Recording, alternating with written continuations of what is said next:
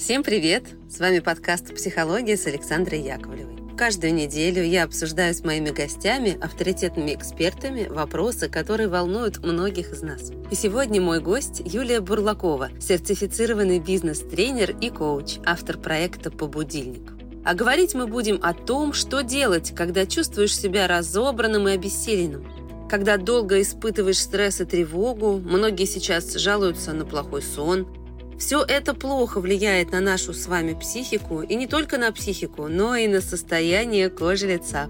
И я рада, что партнером этого выпуска стал бренд Garnier. Я всегда говорю, что бы ни происходило вокруг нас, надо обязательно находить место и время для себя. Чашечка чая в тишине, любимый трек или подкаст в ушах – и всего 15 минут на тканевую маску с увлажняющей сывороткой с гиалуроновой кислотой побыть наедине с собой, подышать, отдохнуть, прислушаться к тому, что внутри.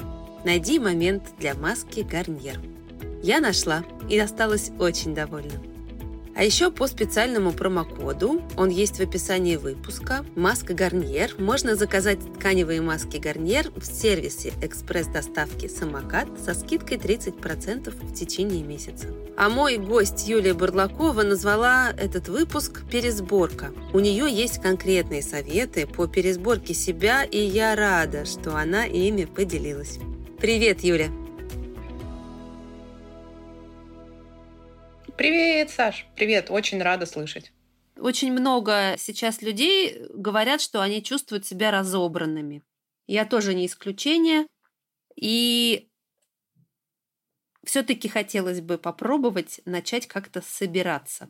Но делать это качественно. Вот в этом, я надеюсь, Юля, ты нам поможешь. Да, я, собственно, сначала сама обнаружила себя в состоянии полнейшей разобранности и в такой потребности пересобрать и себя, и жизнь в целом, и вообще задаться вопросом, а что это за такой участок моей биографии, в котором я себя обнаружила. И еще каждый день пульсировал вопрос, а как я буду воспринимать себя лет через 10-20, вот в точке сейчас. А если я на себя смотрю вот сегодняшняя 42-летняя, например, из перспективы себя 62-летней. Вот ощущение, что я какой-то сейчас сдаю экзамен на соответствие а, собственной биографии. И я не справлялась со своим состоянием и паниковала, и явно была не на максимуме своих когнитивных функций, а хотелось э, соответствовать своей биографии и каким-то лучшим собственным качествам. Какое-то время проживая стресс и давая себе его прожить, и не требуя, собственно, от себя каких-то там высот а, духа и интеллекта, в какой-то момент я просто начала уставать от самого этого состояния. Вот еще под Новый год меня очень вдохновляло высказывание филолога Бахтина «Человек или больше своей судьбы или меньше своей человечности». Вот совершенно не хотелось быть меньше своей человечности.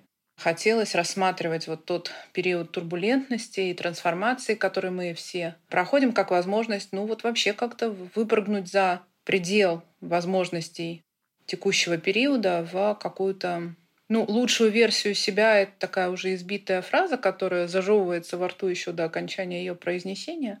Но в целом как-то хочется проявляться по-человечески и, в общем, не утратив весь тот налет цивилизации, который мы так долго приобретали. Поэтому однажды в начале в середине марта, пожалуй, я уселась и сказала себе, что надо собираться. И вспомнила весь свой коучинговый арсенал. Это вообще удобно, потому что у нас профессионально это отваливается в последнюю очередь. И это здорово иметь какие-то вот наработки для того, чтобы они в критические моменты помогали собраться. И вот я придумала восемь коучинговых вопросов, которые потом многожды проходила и с компаниями, и с группами, и с индивидуальными клиентами в коучинге. И я вижу, как эти восемь вопросов в пересборке оказались очень работающими. Сначала я их проверила на себе. Первый вопрос. А что мне сейчас удается лучше всего? Мы задаем его самому себе или самой себе. Вот несмотря на внешний контекст, что мне все равно удается лучше всего?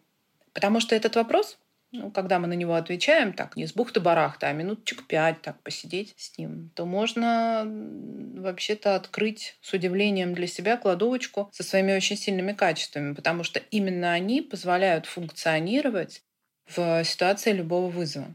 Логично, да, какие-то вот у тебя есть суперсильные качества, и они настолько сильные, что они не подвержены внешним обстоятельствам, и ты их все равно проявляешь, проявляешь, и тогда получается, что у тебя хорошо получается. Ну, то, например. Получается.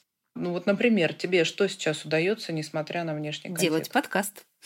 Вот видишь, и какие-то в тебе сильные профессиональные человеческие черты позволяют, несмотря ни на что, делать подкаст и приносить пользу слушателям. Очень важно создать такой список из там, 5-7 проявлений того, что у тебя получается сейчас хорошо, потому что это придаст сил, это даст возможность пересобраться и даст э, такую первую витаминку позитивных эмоций, несмотря ни на что, и вообще, знаешь, контакт с ощущением, а я-то вообще-то и гигей, и угу. угу Если они э, не сразу получатся, эти 5-7 пунктов, то надо себе дать их так повынашивать, повыхаживать полденька, денек, может быть, вообще на третий день какие-то новые добавятся. Там. Люди говорят, печь блины, заботиться о близких, э, заниматься какими-то бюрократическими вопросами. Это здорово. Очень важно иметь доступ до вот э, того, чтобы себя похвалить и себе сказать, какой я молодец, несмотря на... Это позволит капитализироваться на сильных угу. качествах. А это то, что нам сейчас очень важно и нужно. Второй вопрос а что для меня сейчас сложнее всего? И тоже вот где-нибудь там 3, 5, 7 пунктов. Очень важно для себя зафиксировать области своей немогучести, так же, как и зафиксировать для себя области своей могучести. Если области могучести мы фиксируем для того, чтобы капитализироваться на сильных сторонах, то области немогучести мы подчеркиваем для того, чтобы о себе позаботиться в этих областях жизни.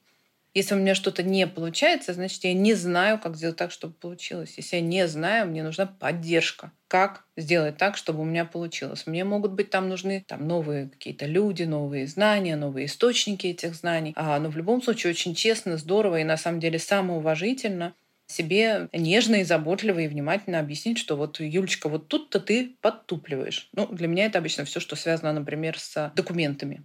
Вот я в этом совершеннейшая немощь. Соответственно, мне вот эти вот кусочки реальности, где я не очень справляюсь, мне там нужна будет помощь. И вместо того, чтобы тужиться изо всех сил и тратить туда силы, которых сейчас и так не очень много, вот то, что у меня плохо получается, лучше делегировать. Особенно, когда там вызов внешнего стресса очень силен. Ну и так вот мы первые два вопроса себе ответили и переходим к третьему вопросу. А чему бы я хотела, чтобы меня этот период научил? Этот вопрос имеет под собой научную основу. Если мы вспомним работу Келли МакГонигал «Хороший стресс как способ стать сильнее и лучше», это вот такой подход, при котором мы стресс рассматриваем как обучающий угу. опыт.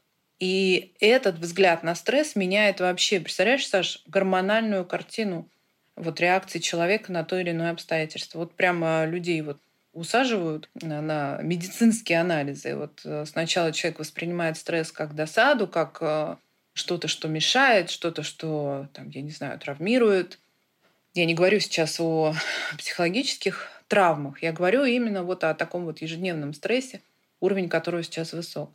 И если же тот же самый человек, вот э, ему читают мантру о том, чему он может научиться в результате этого челленджа, у человека меняется прям вот э, гормональная mm-hmm. картина. Можешь себе представить?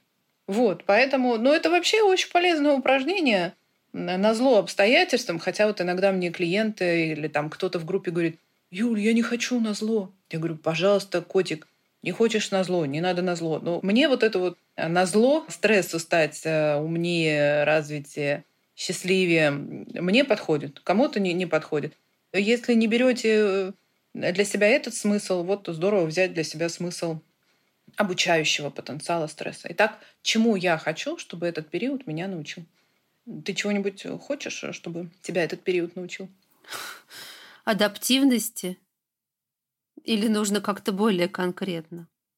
Ну, адаптивность — это то направление, в котором ты можешь начать рыть. И это хорошая очень компетенция для развития в результате этого периода. Как говорил Дарвин, выживают не сильнейшие, выживают не умнейшие, выживают адаптивнейшие. Печь, а вот... печь блины Чего? я умею. Класс. Причем я очень хорошо тебя. пеку блины. Приходи. Хорошо, спасибо. С удовольствием воспользуюсь твоим приглашением. Спасибо. Но дальше просто надо бы проскинуть мозгами, а что для меня будет новым моим уровнем адаптивности. Как я узнаю, что я вот на него вышла. Я бы хотела, чтобы в результате этого периода я смогла вообще выйти на новую орбиту качества своей жизни в количестве знакомств, в уровне близости с людьми, в финансовых амбициях, вообще в какой-то дерзости. Понимаешь, вот я этому хочу научиться у этого периода. Ну и мы с вами плавно переползаем на четвертый вопрос. Какой мой сейчас главный профессиональный вызов? И ты знаешь, мне в первое время вот этого периода, который мы сейчас все проходим, вообще хотелось э, забросить коучинг. Вообще, какой коучинг? До него ли сейчас? Ну, потом я как-то недели за три тоже адаптировалась, договорилась с собой и смогла себе объяснить, что это тоже так поддаться панике и обесценить все, что я создала за 14 лет под влиянием исторического коллапса. И я решила, что если не дам этого сделать, наоборот, буду развивать коучинг, но еще прибавлю ряд э, профессиональных новых компетенций. Вот пошла на учебу, в частности, в нейробиологической обратной связи, в EMDR. В общем, это тоже повод профессионально развиться. Может быть, ты тоже для себя какие-то сейчас вкусности заришься на интеллектуальные новинки или профессиональные. Ну, это такой вот вопрос на, на подумать. Ты его даже, когда себе задаешь этот вопрос, он начинает в бессознательном немножечко так это подкипать, бурлить. Да, такой вот бульончик. Бессознательно я тебе желаю, чтобы тебе приснилось в ближайшие пару дней. И всем, у кого на этот вопрос еще нет четкого ответа, если нас слушают такие да. люди, то пусть нам всем приснится ответ на этот вопрос. Да, под профессиональным вызовом я имею в виду, а что сейчас вам как э, профессионалу сложнее всего дается в том, как меняются ваши рынки, настроение ваших клиентов, финансовые, документальные схемы, вообще, может быть, сама суть профессии, как ведет себя профессиональная комьюнити. В общем, все то, что касается вашей трудовой деятельности, это то, на чем мы капитализируемся, так же, как на наших сильных качествах. То, что касается профессии, у современного человека это чуть ли не ведущая его идентичность или ее, поэтому очень важно осознавать себя в этом поле, что делает меня счастливым, а что делает э, сейчас вот ситуацию прямо вот сложной для меня в профессиональном поле, в моей трудовой деятельности, и ответить себе на этот вопрос. А следующий вопрос, это уже получается пятый вопрос, что для меня является главным психологическим вызовом в этот период, личностным, эмоциональным, что мне дается вот на уровне там, души или чувств сложнее всего в этот период.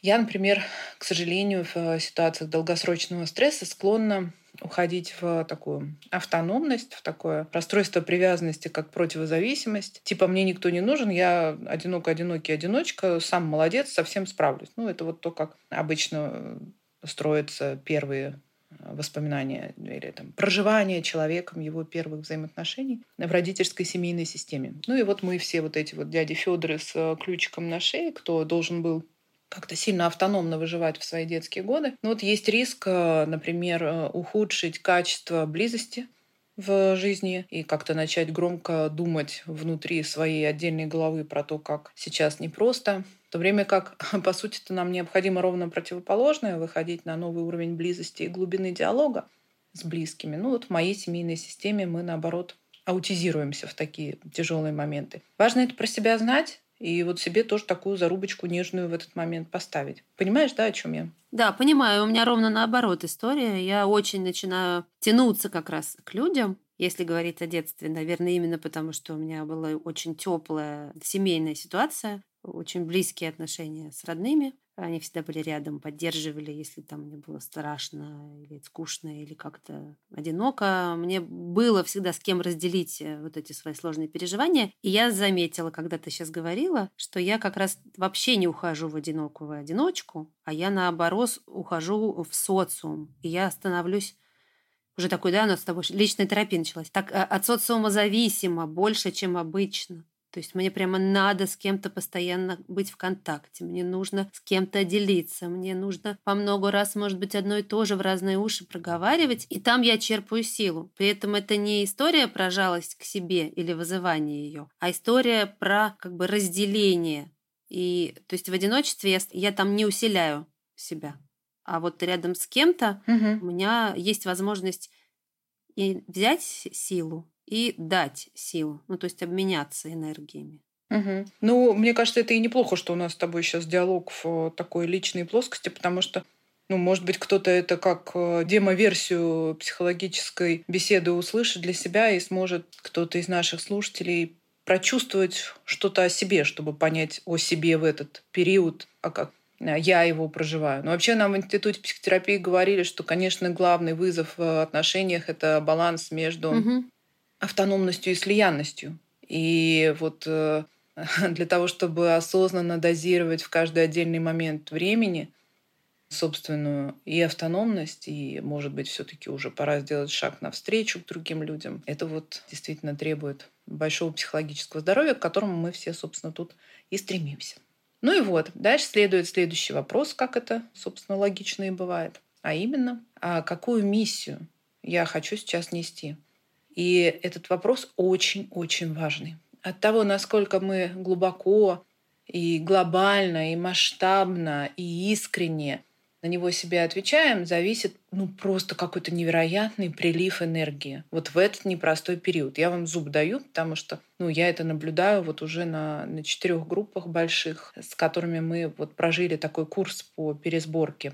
И в корпоративном сегменте, и в частном, это не важно когда у человека появляется чувство обновленной миссии именно в сложный, трансформационный, стрессовый, кризисный период, но ну, это вот как у товарища Ницше было сказано, если есть сильное «зачем», а, выдержишь любое «как» чувство собственной миссии, понимание собственной миссии, это какую я сейчас хочу нести суперпользу, может быть, только для себя, может быть, для семьи, может быть, для компании, команды, страны или там своего сообщества какого-то, в котором я задействован или задействована, я чем сейчас хочу глобально быть, или там какую сверхзадачу по-настоящему вкусно и вдохновленно мне угу. было бы самому себе предложить на этот период.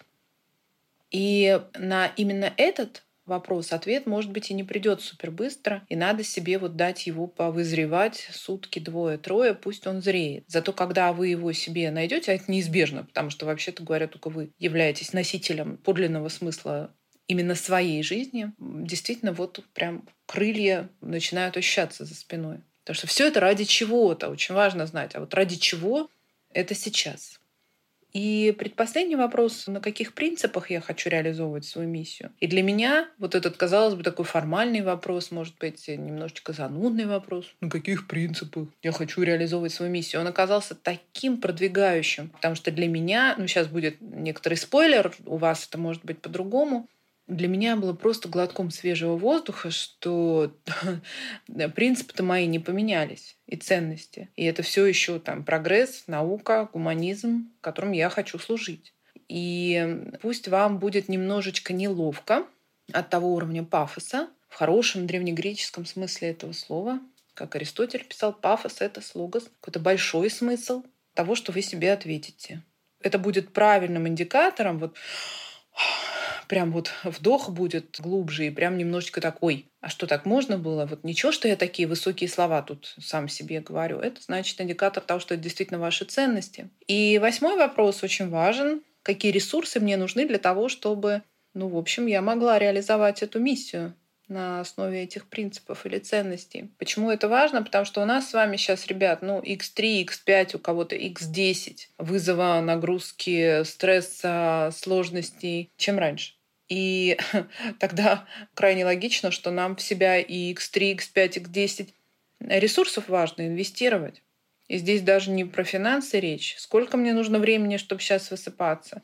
Сколько мне нужно водички сейчас, чтобы следить за этим э, балансом. Сколько мне сейчас нужно спорта, чтобы действительно через эту мышечную нагрузку отдавать стресс каждого дня. Я сейчас перешла на ежедневный спорт, и если бы у меня его не было каждый день, то э, я бы чувствовала, как я там херею, закисаю, ухожу в какое-то вот это свое депрессивное поле. Но и тут в ресурсах тоже можно быть капризнее, чем обычно. Сейчас страшную вещь скажу. Раньше там совершенно ну, немыслимо говорить о том, что там алкоголем можно снимать стресс. Сейчас, если какая-то микродоза, ну микро, да, так чтобы все-таки наша задача выйти из этого кризиса, как я считаю, более могучими, интеллектуальными, мудрыми, компетентными и счастливыми людьми. Вот, если увлечься алкоголем, то эффект будет прямо противоположный. Но я не знаю, если вам там конный спорт помогает, который раньше не помогал, или прости господи, гадалка, вот лучше это. Вот сейчас лучше то, что помогает, если вам нужен такой а, ресурс. Слушай, спасибо тебе. Я думаю, что их прямо там потом отдельно можно будет где-то записать. Я все мечтаю создать телеграм-канал, и это будет хороший пост, в котором будет э, вот этих восемь вопросов для пересборки себя. Я с удовольствием э, тебе их перекину, и я буду ждать с нетерпением старта твоего телеграм-канала. Это прекрасное интерактивное средство для того, чтобы аудитория могла и, и на эти вопросы задать свои вопросы, и друг другу погреть. И это то, что сейчас делают угу. люди с большим энтузиазмом, чем раньше. Сила комьюнити, вот сейчас вообще вся жизнь в чатах происходит. И я очень благодарна тем, кто там отвечает мне на вопросы, угу. и, и люди создают действительно очень теплые сообщества. Ну что, спасибо тебе. Я уже поняла, какие вопросы мне надо проработать отдельно, а на какие у меня сразу уже есть какой-то ответ пожалуйста, выделите себе часик на эту работу, и потом можно трекать собственные ответы раз в месяц. А, через месяц вернуться и понять, а куда я продвинулся, а что теперь у меня хорошо получается. Угу. Чему я научился в предыдущем месяце и чему теперь хочу научиться. Потому что это марафон наш, этот период не завтра закончится, поэтому здорово себя поддерживать. Класс. Спасибо тебе, Юль, большое. Спасибо, спасибо, что позвала. Всегда рада. С нами была коуч и создатель проекта «Побудильник» Юлия Бурлакова. Она рассказывала, как пересобрать себя. А я Александра Яковлева. Это был подкаст «Психология». И берегите себя. Всего хорошего. Всем пока.